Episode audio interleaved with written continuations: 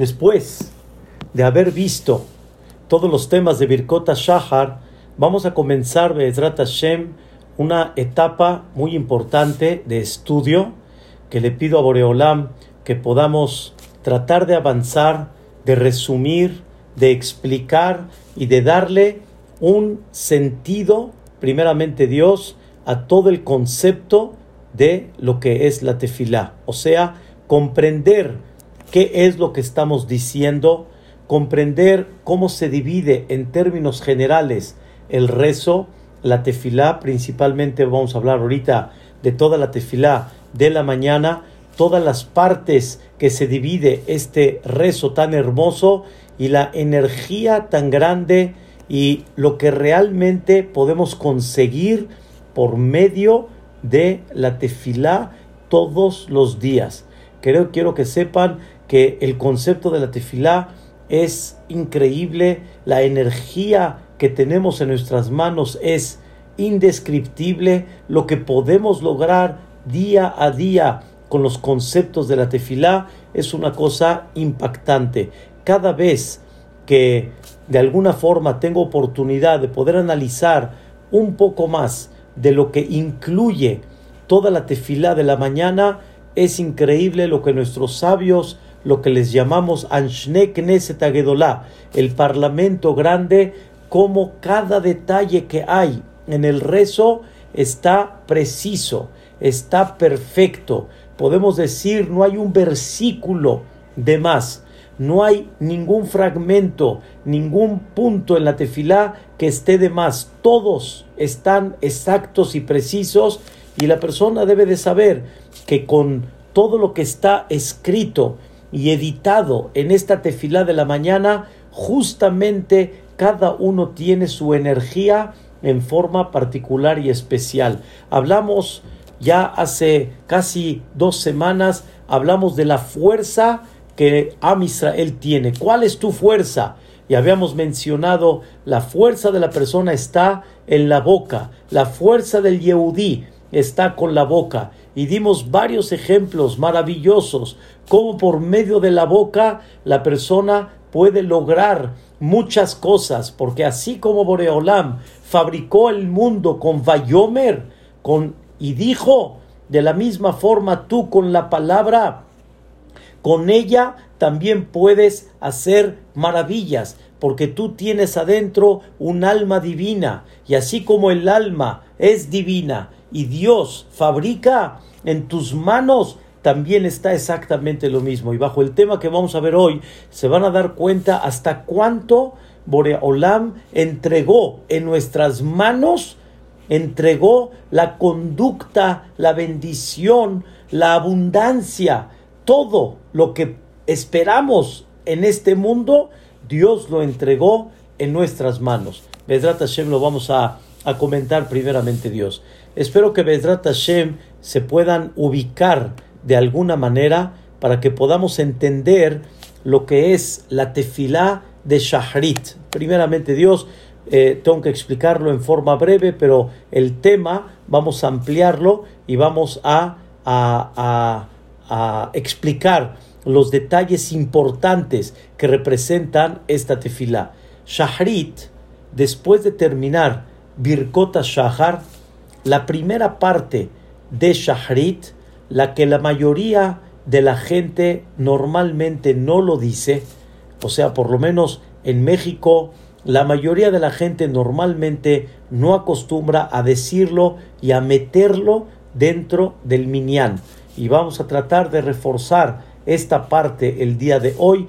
La primera parte del rezo se le llama korbanot, los sacrificios. Esa es la primera parte del rezo. Eso es desde Vatitpalel Haná, que es un capítulo en el libro de Shemuel que habla sobre Haná, que fue la mamá de Shemuel Anabí, y termina en una Mishnah, Rabbi Uda, este, Kanamer, una Mishnah en Pirkei Abot. Esto es antes de Jodú. Y todo eso le llamamos korbanot, los sacrificios. Después viene Odú, de Odú hasta la amidad le llamamos de alguna forma pesuque de Zimbra, los versículos que por medio de ellos nosotros alabamos a Dios, desde Jodú, me equivoqué, hasta Ishtabah, hasta la verajá de Yotzer. Después tenemos la verajá de Yotzer, que ahí viene el Shema, hasta la Amidá. Y después viene el eje central de Shahrit, que es la Amidá. Y después de la Amidá viene la última parte, la segunda parte que también va a estar dividida principalmente en cuatro partes. Es un tema que realmente, según la Kabbalah, tiene un motivo porque está dividido en cuatro partes. Korbanot, Pesuke de Zimbra, después este eh, Yotzer Or y llegamos a la Amidad. Y después de la Amidad otra vez va, vamos a ir para abajo desde el Vidui, desde el Ana hasta terminar Alenu Le Shabeah. Hoy, queridos hermanos, vamos a ir poco a poco, Bedrat Hashem. Hoy vamos a explicar qué significa Korbanot, los sacrificios. Estos sacrificios están divididos en dos principalmente. Y vamos a explicar primeramente Dios cuáles son los dos sacrificios principales que está dividida esta primera parte. La primera parte es, es lo que le llamamos Akedat Yitzhak. Mencionamos cuando Dios le ordenó a Abraham Avinu que sacrifique a su hijo Yitzhak. Que al final sabemos que Dios le levantó la mano y le dijo a Abraham Avinu, ya no le hagas nada.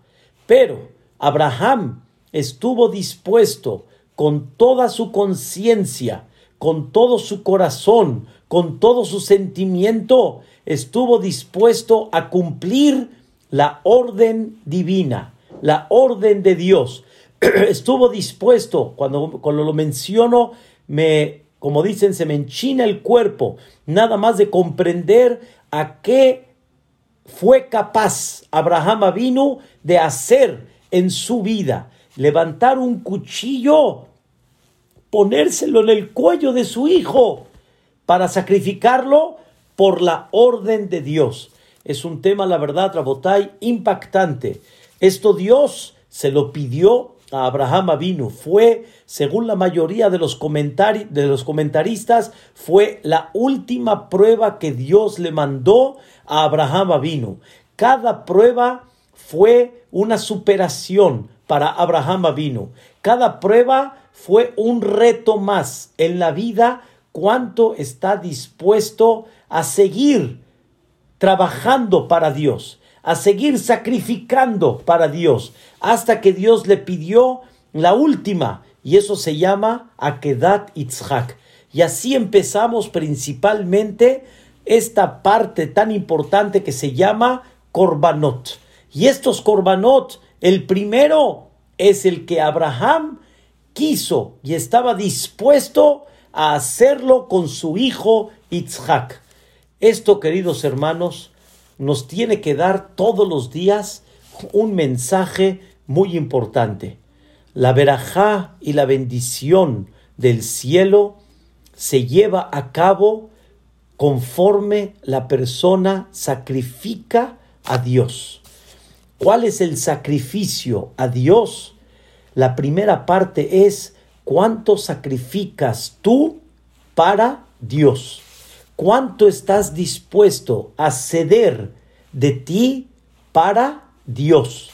Todos, queridos hermanos, hubiéramos y quisiéramos siempre una vida cómoda, placentera, tranquila, todos. No hay una persona que de forma natural su cuerpo no exige el placer y no exige la comodidad, la comodidad y no exige que de alguna manera estemos cómodos. Todos, de alguna manera, el cuerpo así lo exige. Pero Dios está esperando cuánto sacrificas para Él. Y hay muchas cosas que la persona todos los días sacrifica. Y cuando yo digo sacrifica en el buen sentido, quiere decir cede la persona con tal, escuchen bien, de darle a Dios lo que nos pide a cada uno de nosotros. Cada persona está dispuesta a ceder de muchas cosas personales y particulares con tal de darle a Dios. ¿Qué vas a ceder? ¿Qué cedes? Todos los días acuérdate lo que tu Padre, de donde venimos todos, el Padre de todo Am Israel, que es Abraham Avinu, recuerda lo que él estuvo dispuesto a sacrificar para Dios. Él estuvo dispuesto de sacrificar a su hijo, cosa que hoy Dios no te lo pide. Dios no te pide ese nivel de Abraham Avinu, pero sí te pide que sacrifiques las cosas personales. De alguna forma hablamos tus placeres, tu comodidad, tu este deseo, tu ambición, sacrificarlo para Dios. Y cuántas cosas, queridos hermanos, durante todo el día y durante toda la semana, la persona siempre está en ese punto, en ese punto justamente, que en este momento sacrificas para Dios. Cuánta tentación hay, hay veces en la parte del dinero, y tú tienes que aprender a sacrificar. Y aunque es rectitud, muchas veces en conceptos económicos es ser recto, pero también el cuerpo desgraciadamente nos cega y no nos permite ser correctos en la vida y nos pone tentaciones. Y esas tentaciones no muchos se sobreponen con ella. No muchos realmente saben eh, controlarse y no darse permisos de tomar lo que no le corresponde, tomar lo que realmente no le pertenece. ¿Cuántas cosas nos damos autorización con tal de tener unos centavitos más o unas cantidades mayores más? Eso es un sacrificio. Eso se le llama en conceptos de la Torah, se le llama un sacrificio. Sacrificio quiere decir, me aguanto lo que mi tentación tiene, me aguanto lo que mi deseo quiere, con tal de hacer la voluntad de Dios. Eso, Gastón, es el tema de lo que son korbanot, sacrificios. Todos los días debemos de recordar lo que Abraham vino estuvo dispuesto a hacer por Dios. No, ¿Y tú qué estás dispuesto a sacrificar para Boreolam? Y quiero que sepamos, queridos hermanos, hay algo muy importante que hay que aprender. Dios creó el mundo, Mary, que hay papás y hay hijos. Y los hijos, cuando crecen, llegan a un punto que están dispuestos a hacer por los padres todo. Todo. Los hijos van a defender a los padres a capa y espada. Obviamente, cuando los hijos están en un buen camino, cuando los hijos están con una buena educación, los hijos van a estar dispuestos a hacer por los papás lo que se necesite hacer. Y más, cuando realmente maduras y comprendes lo que ellos han hecho para ti, cuánto vas a estar dispuesto a sacrificar por ellos. De la misma forma, Dios te enseña, recuerda, así como hay Padre, hay hijos, hay el Padre Celestial y todos sus hijos, que somos nosotros. Y dice Boreolam, has recibido de mí muchas cosas, has recibido de mí también regaños, has recibido de repente cosas que no te gustan y que no te parecen, pero todo es para tu bien, todo es para encarrilarte, todo es para ponerte en el buen camino. Confía en mí, yo sé lo que es bueno para ti. Así como los papás han pasado una etapa en la cual vieron cómo sus hijos no aceptan mucho lo que ellos decidieron, pero los papás lo hicieron con todo el amor, con todo el cariño, lo hicieron para el bien de sus hijos, Los hijos cuando crecen lo entienden. En el momento que están pequeños, los hijos no lo entendieron. Los hijos todavía no estaban maduros para captar. Pero cuando crecen, captan los hijos cuánto los papás se desvivieron e hicieron lo mejor para ellos. De la misma manera Dios te dice, tú delante de mí eres como aquel pequeñín que tú no estás comprendiendo qué es lo bueno para ti, qué es lo mejor para ti. Yo te estoy guiando, hijo mío.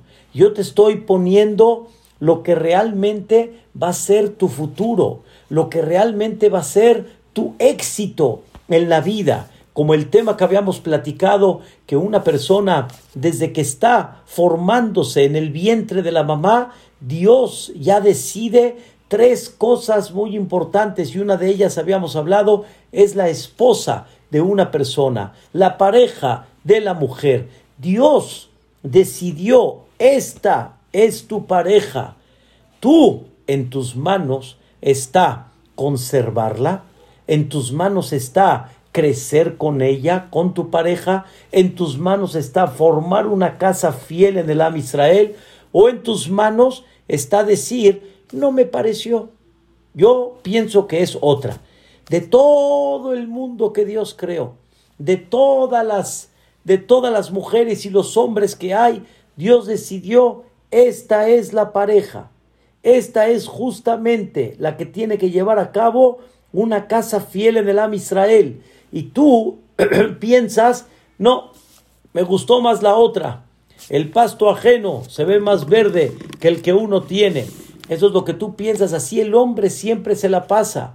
Siempre se pasa pensando que hay algo mejor a lo que tiene. Pero Dios realmente sabe perfectamente lo que tú necesitas. Y eso es lo que te está dando. Dios te da. Ahora tú, ¿qué sacrificas para Él? ¿Qué le vas a dar? ¿Qué vas a sacrificar por Él? ¿En comida? comida kosher, que no es fácil, y más las tentaciones hoy en día, y tanta diversidad que hay en, el, en la calle y en el mundo de Taref, ¿cuánto vas a sacrificar por él? ¿Cuánto vas a sacrificar en un Shabbat que Dios te pide? Deja lo que el mundo de forma natural hace y santifica este día especialmente para Dios. Estás dormido en la cama, y es verdad, créanmelo, yo les digo, la cama es riquísima, muy rica. Y la almohada con pluma de ganso, más todavía. No la he probado, pero dicen que es muy buena. Pero independientemente, hay una colcha, hay almohada, hay una cama rica, pararse en las mañanas para hacerte filá.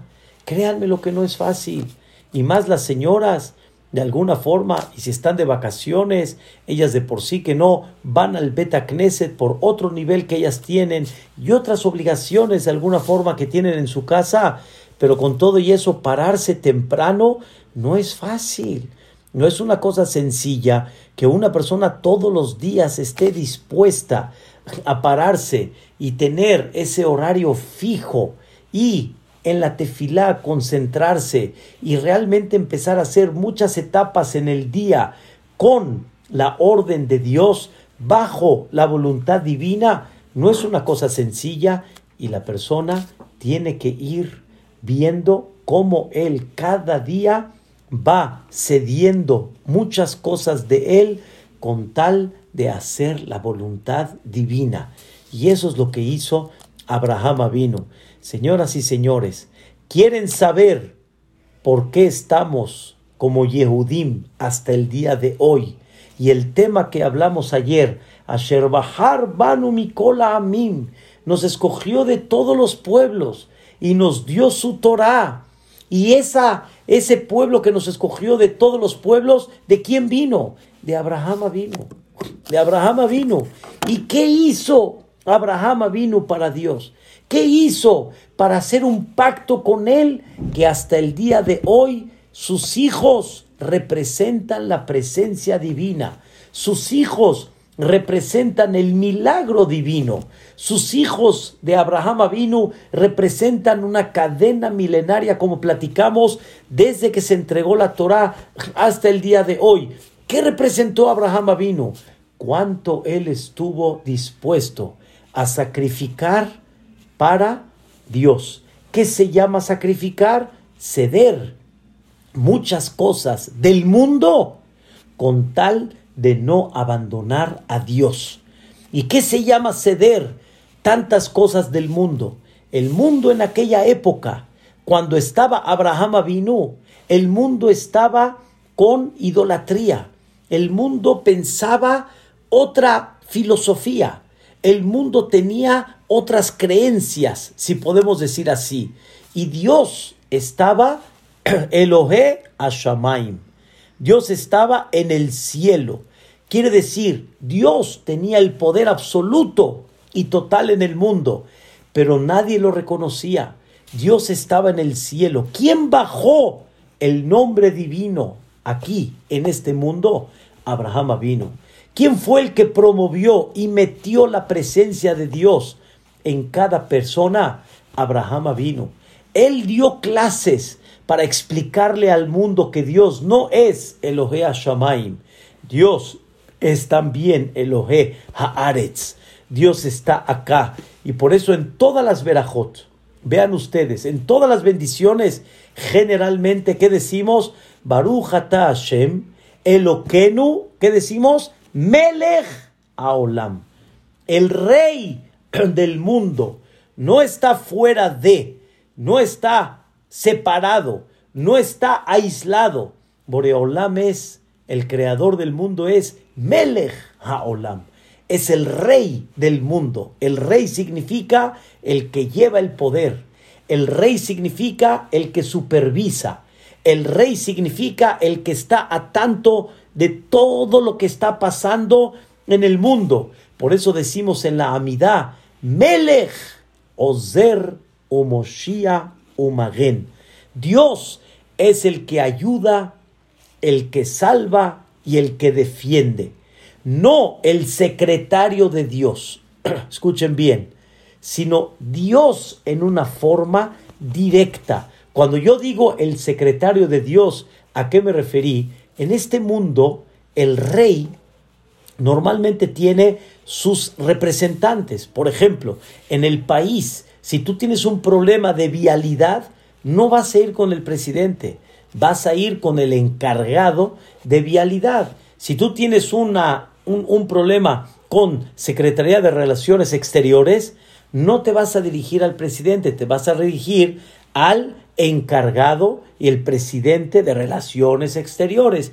Y así te quieres, tienes un problema judicial, te vas a ir con el representante del Poder Ejecutivo. No el presidente trata todo el presidente tiene representantes para tratar todo, pero en, en, conceptos de Dios, Dios no tiene representantes para tratar las cosas. Dios está a cargo de todo. Y cuando tú te diriges en el rezo, no te diriges al representante. ¿Con quién te diriges? Directo con Boreolam. No vas con el presidente de Whisky Lucan para que te dé permiso para que puedas construir tu terreno. Te vas directo con Dios. Aquí y en todos los países del mundo vas a buscar relaciones con la persona que tiene bajo su poder ese tema que tú tienes, si es en textil, si es en construcción, si es en vialidad o en cualquier cosa. Aquí no. Aquí nosotros nos dirigimos en forma directa. ¿A quién? A Boreola. Directito. ¿Por qué? Porque Dios se encarga de todo.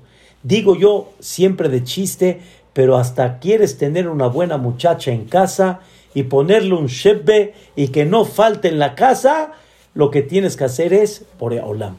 Directo. Boreolam, mándame una honesta, una buena, una shatra, una que limpie, una que cuide la casa, una que pueda yo estar tranquila al tenerla yo en casa. Ya sé que todas contestan amén, me da mucho gusto, qué bueno, Pola, hay que contestar amén. Pero, ¿a quién hay que pedir homenaje? ¿A quién hay que pedírselo? Hay que pedírselo directo a Boreolam. Papacito, a Boreolam le vas a pedir todo eso. La respuesta es sí. Dios se encarga de todo. ¿Dios qué es? Melejaolam. Eso, ¿quién lo bajó? Abraham vino. ¿Quién lo reflejó en este mundo? Abraham. ¿Quién lo refleja hasta el día de hoy? Sus hijos. Vuelvo a regresar a la pregunta. ¿Y por qué Dios escogió a ese hombre que hizo un pacto con él? Y ese pacto que hizo con él hasta el día de hoy está cumpliéndose y es un pacto eterno hasta que llegue el Mashiach Tzidkenu. Y como le dijo Dios a Abraham Aja, Kaafara Aretz, tu, tu, tu descendencia va a ser como el polvo de la tierra, quiere decir, va a ser inmensa y también va a ser que Kohabim van a ser como la luz. En otras palabras, van a verse como polvo de tierra, pero van a ser como estrellas y van a iluminar todo el tiempo. Nosotros, queridos hermanos, venimos de ese Abraham vino y ese Abraham vino sacrificó mucho para Dios. ¿Qué sacrificó? Se separó de toda la filosofía del mundo. Y escuchen la idea, el raro era Abraham. Créanmelo, así como hoy en día, si ustedes pudieran trasladarse en el túnel del tiempo y ver la época de Abraham Avinu, hubieran visto el fanático del mundo. El fanático, porque fanatismo es aquel que está haciendo cosas exageradas, cosas fuera de lugar, cosas que no van acorde a lo normal. Ese era Abraham Avinu. Señoras y señores, de ese que venimos, si hubiéramos visto su película en vida, hubiéramos visto al fanático del mundo. Nimrod, que era el emperador, Nimrod, ¿sí? Decía, este hombre, este hombre está fuera de lugar. Y no nada más lo hizo el emperador. ¿Saben quién se molestó? ¿Y quién sintió que Abraham estaba ya fuera de órbita y está exagerando su mismo padre. Terah. Terah, el padre de Abraham vino. Él personalmente vio en su hijo, vio un fanatismo. Así como hoy en día podemos llegar a ver que hay padres que llegan a decir de sus hijos, te me estás saliendo del huacal, te me estás saliendo de la línea. ¿No es así, Gastón? Te me estás saliendo de la línea. Igualmente el padre de Abraham Avinu le dijo a Abraham, te me saliste del carril, mano. Estás fuera de órbita. Es más, estás crazy. ¿Por qué? Porque el mundo no piensa lo que tú piensas. El mundo no está como tú estás. Entonces, ¿qué sacrificó Abraham vino? Sacrificó su familia. Se separó de la familia. Se separó de la civilización, se separó del país de donde estuvo y Dios le dijo, Lej, vete de acá, vas a ganar, date oportunidad, verás el futuro de tu generación, pero tú vas a crecer y serás el pueblo que no nada más en un futuro le daré la Torah, sino hago un pacto con él para toda la eternidad. ¿Saben qué significa eso? Fue muy difícil para Abraham vino en esa época sacrificar todo, dejar todo, irse a una tierra que no conocía, que era Eretz Israel. Y dentro de Eretz Israel, poco a poco fue agarrando nombre, pero sin embargo no dejó de ser de alguna forma perseguido todavía por varias personas. Y por el otro lado, las pruebas que Boreolam le mandó, ese sacrificio tuvo resultado ese sacrificio, el resultado es hasta el día de hoy, como decimos en árabe, nahne, nosotros. Aquí estamos. Todo Am Israel en el mundo. Ese sacrificio de Abraham vino son todos los Yehudim repartidos en el mundo entero que han construido comunidades en la cual en esas comunidades hay un Betacneset, hay lugares de rezo, lugares de estudio de Torah, hay kashrut, hay cuidados, hay, hay fiestas, etcétera. Todo eso es resultado de Abraham vino, pero eso no fue resultado así nada más. Eso fue porque Abraham sacrificó. Y cuando uno sacrifica, cuando una persona se esfuerza y sacrifica, Moreolam le va a demostrar que le voy a dar en un futuro la satisfacción en la que en la que en el momento que estaba sacrificando le estaba costando mucho trabajo, pero en un futuro la persona verá esa satisfacción. Por eso, queridos hermanos, la primera parte de la tefilá, cuando una persona comienza la tefilá, debe de comenzar con el padre de este gran pueblo. Le llamamos Abi Ha'umá, el padre de esta nación. ¿Cuál es el padre de esta nación? ¿Quién es? Abraham Avinu. Y ese Abraham Avinu mira lo que estuvo dispuesto a hacer para Dios, sacrificar a su propio hijo. Y tú, querido hijo, te dice Abraham Avinu, tú, querido hijo, ¿qué estás dispuesto a sacrificar? Tú, ¿qué estás dispuesto a llevar a cabo en tu vida? Hay placeres, hay muchas cosas impactantes, hay muchas cosas llamativas, pero ¿cuánto confías en mí que el camino que tú estás es el correcto? ¿Cuánto confías en mí de que la vida que estás viviendo, esa es la correcta? Y eso es lo que Abraham vino demostró, la confianza en Dios y lo que él sacrificó a seguir adelante en ese camino, que al final el resultado ustedes ya lo ven.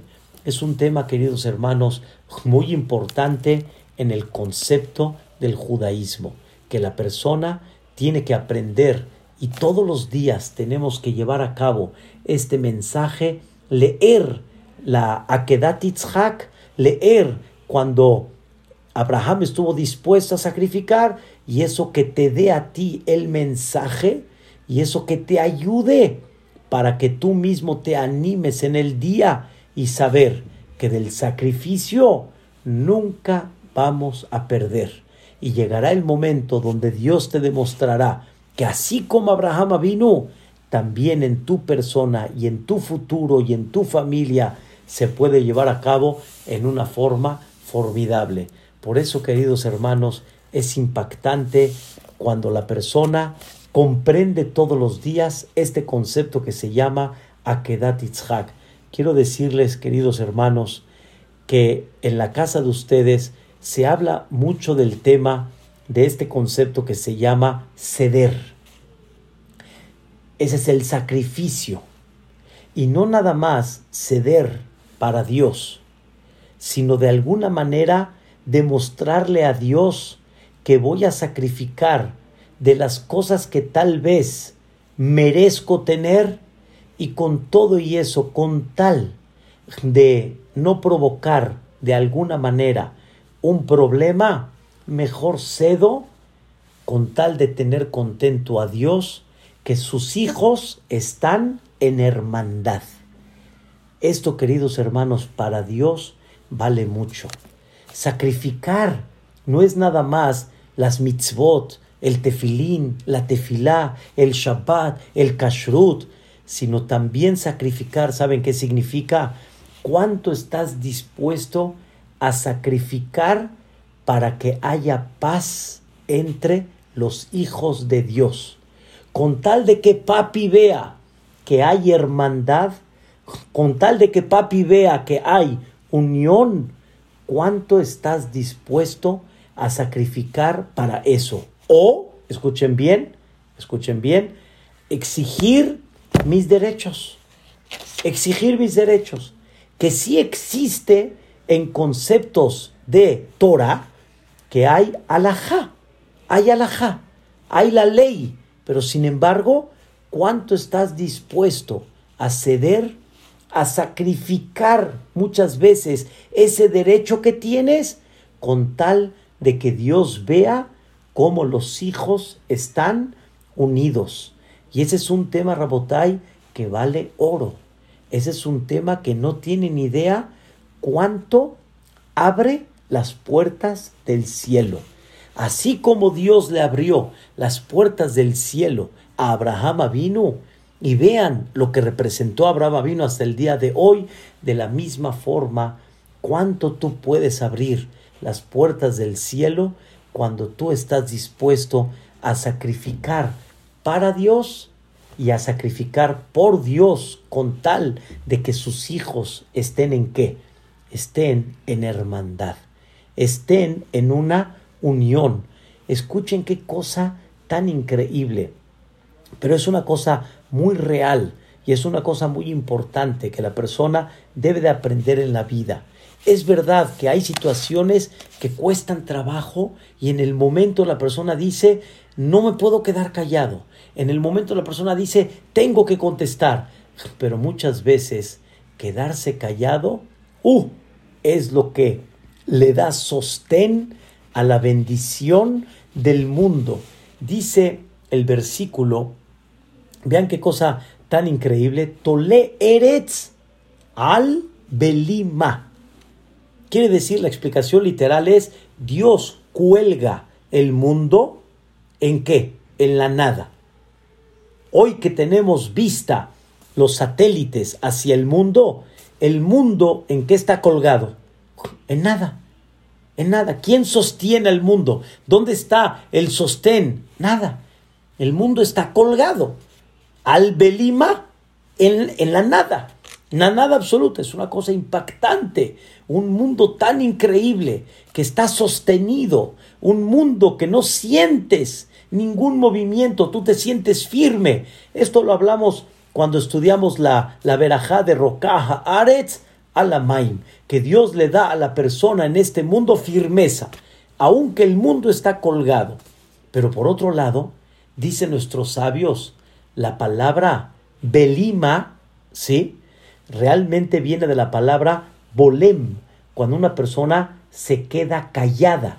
La Torah, o sea, el, el versículo utilizó un término diferente a lo común. El, versículo tendría que haber dicho, la tierra está sostenida en la nada. Y, la, y utilizó la palabra belima, que viene de la palabra bolem, la persona que cierra. ¿Por qué utilizó ese término? Dicen nuestros sabios, porque en este versículo, la ese, eh, los, eh, en este versículo quieren insinuar ¿sí? este concepto.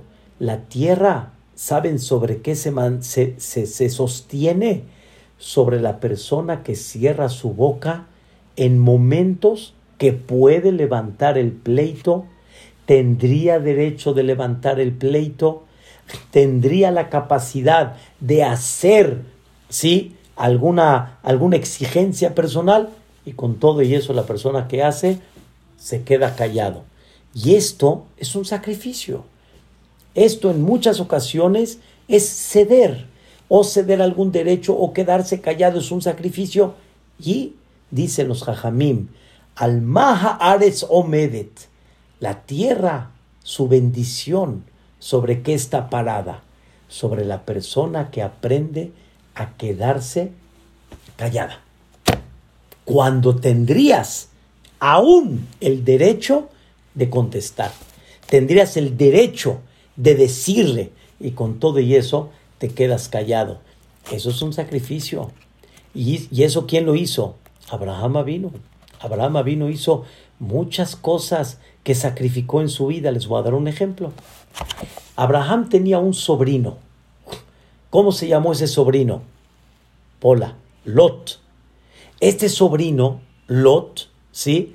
Estaba junto con Abraham vino desde que salieron de su tierra natal hasta que llegaron a Eretz Israel. Dice la Torah en Perashat Lech Lecha que de repente empezó a haber un pleito entre los pastores de Abraham y los pastores de Lot. Vean qué interesante, ¿eh? Los pastores de Abraham y los pastores de Lot. Quiere decir, Abraham tenía rebaño, Abraham tenía ganado, Abraham tenía camellos, Abraham se hizo, por Eolam lo bendijo, y empezó a haber un pleito entre los, los pastores de Lot y los de Abraham. ¿Cuál era el pleito? Que los pastores de Abraham no pastoreaban en lugares que le pertenecían a la gente, sino buscaban un lugar totalmente, vamos a llamar, desolado, para que se considere que están comiendo de una tierra que no le pertenece a nadie.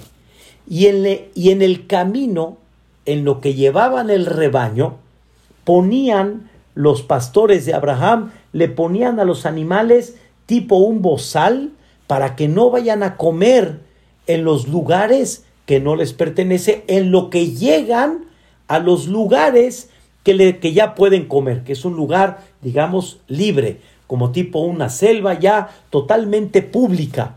Y los de Lot no, los pastores de Lot dijeron, no tiene nada de malo. Un cachito acá, ay, por favor. Un cachito acá, ay, por favor, hombre. ¿Qué? ¿Qué? O sea, ya saben, permisos. Permisos. Como siempre nos damos permisos. Ay, ¿qué les va a pasar? Un cachito acá, un cachito acá. Es más, ¿qué creen que dijeron los pastores de Lot? ¿Qué creen que dijeron? Dios le prometió esta tierra. ¿A quién? Abraham vino. Entonces, al final, toda esta tierra, ¿de quién va a ser? De Abraham vino. Entonces, ¿qué importa que comamos el pasto que en un futuro le va a pertenecer a quién? A Abraham vino. Pero le dijeron los pastores de Abraham, pero en un futuro, pero no ahorita. Ahorita le pertenece a esta gente. Entonces, número uno, ay, por favor. Número dos, esto le va a pertenecer a Abraham vino, pero no le pertenece ahorita. Ya saben, empezó a haber un pleito. ¿Quién tiene razón? ¿Ustedes entienden? ¿Quién tiene el derecho? ¿Quién era realmente el elogiado por Dios? El que estaba dirigido por Dios, Abraham. Lot, con perdón de ustedes, así en el buen sentido, Lot se clavó con Abraham vino. Lot se unió a su tío. Pero realmente el principal, ¿quién era? Abraham vino. ¿Qué creen que le dijo Abraham vino? Vean qué finura, qué chulada de conducta de Abraham vino. Le dijo Abraham vino a Lot, Lama, ¿por qué vamos a provocar un pleito entre tú y yo? Entre mis pastores y tus pastores. Anashima Haimanahnu. Somos hermanos. ¿Para qué vamos a provocar un pleito? Somos hermanos. ¿Están escuchando?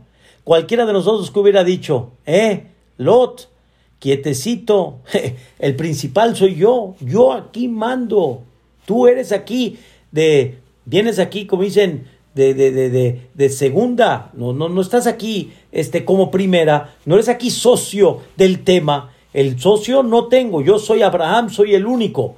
¿De qué está hablando Abraham vino? Abraham vino habla dulce y le dice, querido Lot, ¿para qué nos vamos a pelear? Ahora, ¿qué creen? Viene lo más increíble de todo. ¿Sí? La mate y riba veni ubeneja, uben ro'ay uben ro'eja, que anashim Así le dijo Abraham a Lot. ¿Qué creen que le dijo Abraham a Lot? Lot, aquí está la tierra.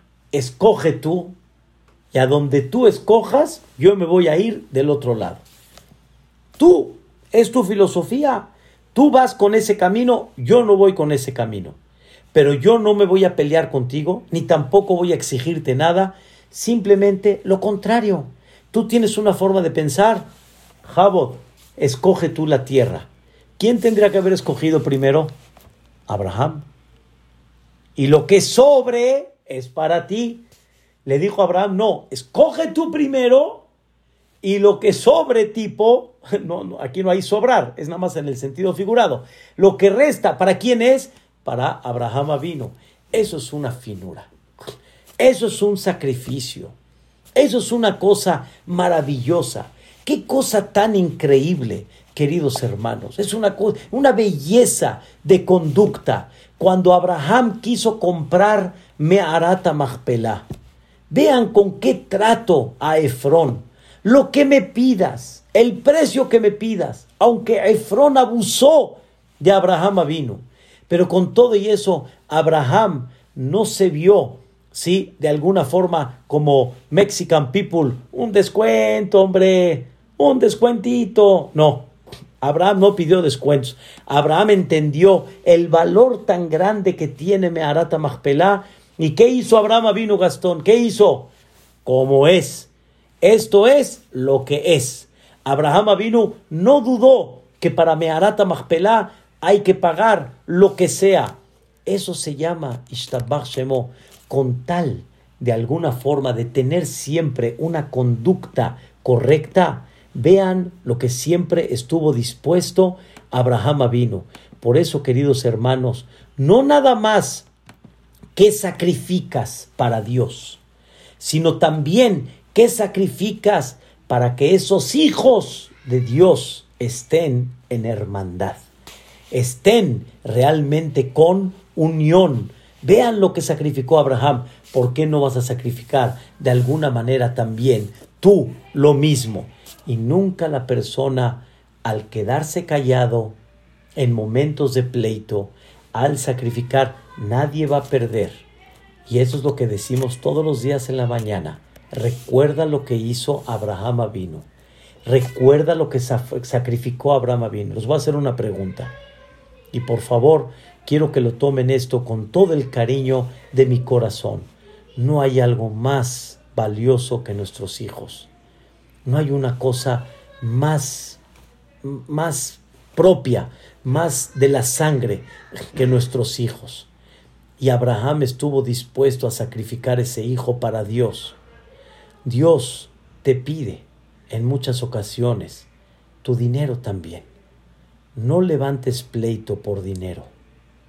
No levantes pleito por cuestiones de dinero, aunque sean miles de pesos aunque sean millones de pesos, pero esos miles o millones de pesos no son y no valen lo que vale un hijo. Y si Abraham vino, estuvo dispuesto a sacrificar ese hijo, tú no vas a sacrificar esa cantidad de dinero con tal de que realmente haya lo más valioso del mundo, lo que es el shalom, la paz, es una cosa importante, es una cosa maravillosa.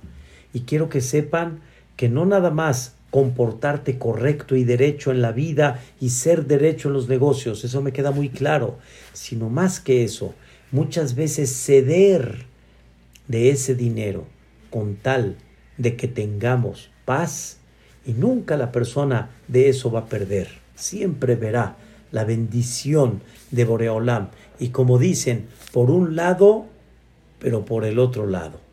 Por un lado se ve que sacrificó, pero de repente por el otro lado, Ishtabach Shemo le llegó.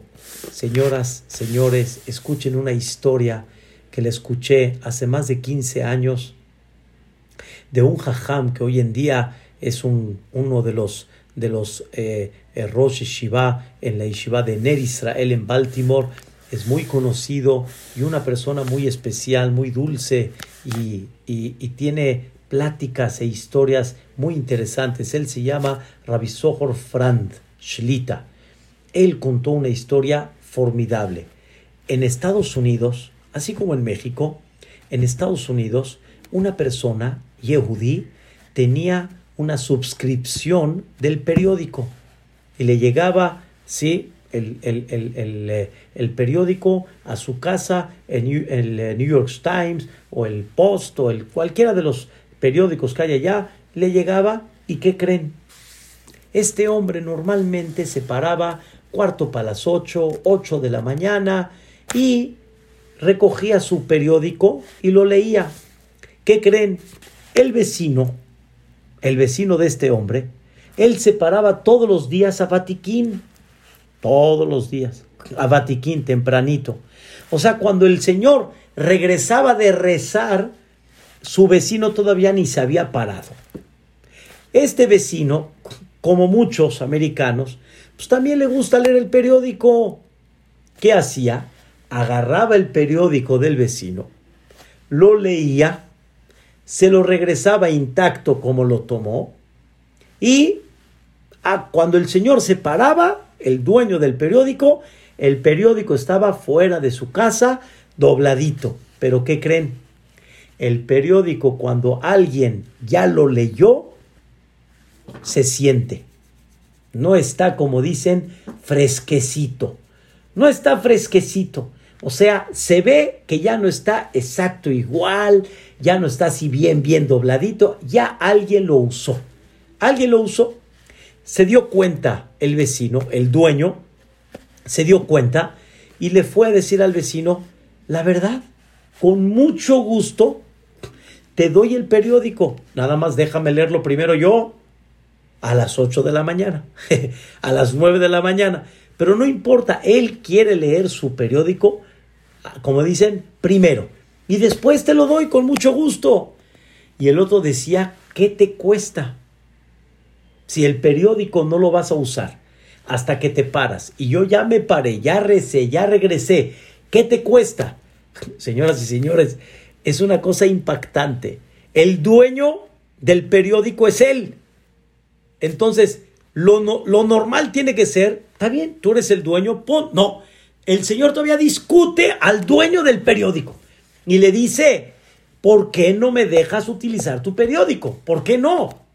Y el otro dice, pero déjame leerlo fresquecito y después lo tú. Esa era la discusión. Fueron con Rabisogro Fran. Una cosa increíble. Créanmelo, señoras y señores, esto no tiene precio, lo que les voy a platicar el día de hoy. ¿Quién tiene la razón? El dueño. Me refiero, ¿quién es dueño? Pues el dueño del periódico él tiene derecho de decirle, no puedes utilizarlo. Sin embargo, el vecino le está levantando pleito. Y el vecino, después de esta, ya no lo va a ver. Le va a voltear la cara. No le va a hacer un favor. Ya estaban en fricción. En vez de tener finura y el vecino comportarse con decencia, no, siente que el otro no se lo quiere dar. Escuchen qué cosa tan increíble. Una persona, señoras y señores, quiere cumplir pesa, va al súper, va a pagar la matzá, aunque dice que es, que es pan de pobre, no sé qué pan de pobre tiene, es pan de ricos, pero va a pagar la matzá. ¿Va a pagar para qué? Para cumplir la mitzvah en Pesach como debe de ser. Y va a comprar productos de alguna forma más caros para Pesach, para cumplir una mitzvah. Vamos a, vamos a, comprar un etrog para Sukkot. Vamos a pagar por el etrog. Vamos a hacer una mezuzá. Vamos a comprar mezuzot. Queridos hermanos, para cumplir mitzvot, muchas cosas pagas por ellas. Subir al Sefer Torah. ¿Cuánta gente no compra con tal de tener el zehut de subir al Sefer Torah?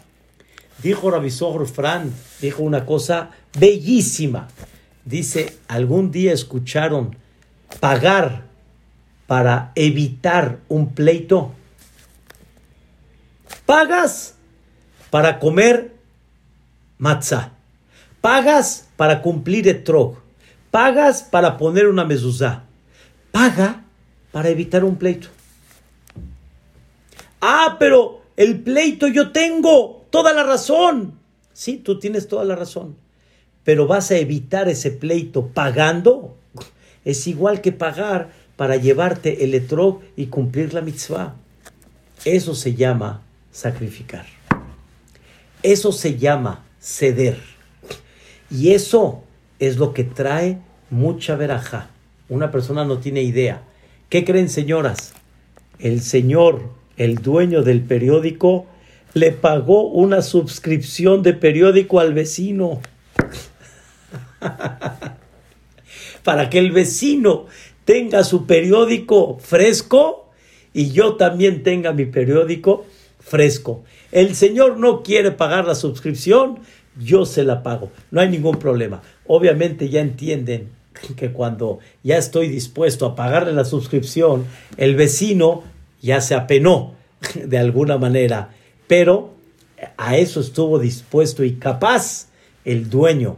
Y ese fue el consejo que le dio el jajam. ¿Y eso de quién lo aprendemos? De Abraham vino. La primera parte, queridos hermanos, que hay que leer todos los días es Akedat Yitzhak. Y no hay algo más valioso que el hijo. El hijo es lo más valioso que hay. Si tu hijo, sí, es lo más valioso que hay, y Abraham vino estuvo dispuesto a hacer lo que hizo, tú no vas a sacrificar sueño, comida, mitzvot, Shabbat, kashrut y, escuchen bien, buscar la forma de que haya hermandad entre uno y el otro, eso se llama Ohev Shalom, Berodev Shalom. El que ama la paz y el que persigue la paz, con tal de que los hijos de Dios se lleven bien. Eso es una cosa, queridos hermanos, que tiene un valor muy grande. Por eso dice el Bet Yosef, se los mencioné hace semana y media, el Bet Yosef, Rabbi Yosef Caro dice que la persona que lee la perashá de Abraham vino todos los días, ¿sí? Sale una voz del cielo que dice, besar lo y que nadie se acerque con este, porque yo lo voy a proteger. El que se mete con él, se está metiendo conmigo, dice Dios. Pero ¿por qué tanto? Nada más por decir esta historia que pasó con Abraham vino. No, no es nada más decirlo, es por la reflexión que, que haces con ella es por el mensaje que te llevas todos los días, es por el concepto de entender qué sacrificó Abraham y qué yo voy a sacrificar delante de lo que sacrificó Abraham. No es nada, no es nada. Y al final, ¿todo qué es? Todo es ganancia.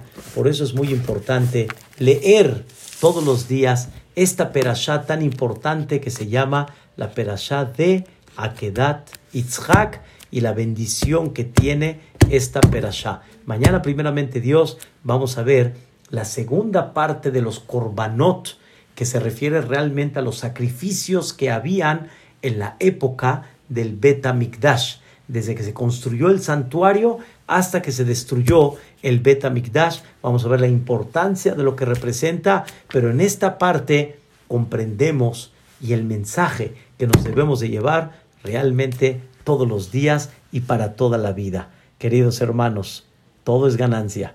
Nadie va a perder por sacrificar a Dios. Buenas noches, que descansen, bonito sueño y primeramente Dios, nos vemos mañana, Bezrat Hashem. Hazak Behematz, Hazak Behematz. ¿Qué papito? ¿Cómo estás, papito? Hazak Behematz. Hazak Behematz. Señora René, ¿cómo está? Baruch Hashem, Hazak Behematz. Qué gusto Hazak Behematz, señora Rossi, ¿cómo está? ¿Qué tal? Qué gusto verlos, Baruch Hashem, Baruch Hashem, Baruch Hashem. ¿Qué tal, don Elías? Hazak Behematz, me da gusto verlos, Odul Hashem Kitov. ¿Cómo está, señor Marcos, señora Sari? ¿Cómo van? Hazak Behematz, ¿cómo están? ¿Qué tal? Muchas gracias, señor Jaim. Todo lo bueno, Bezrat Hashem. Siata Dishmaya, don, don Jacobo Jalabe, ¿cómo estamos? Baruch Hashem.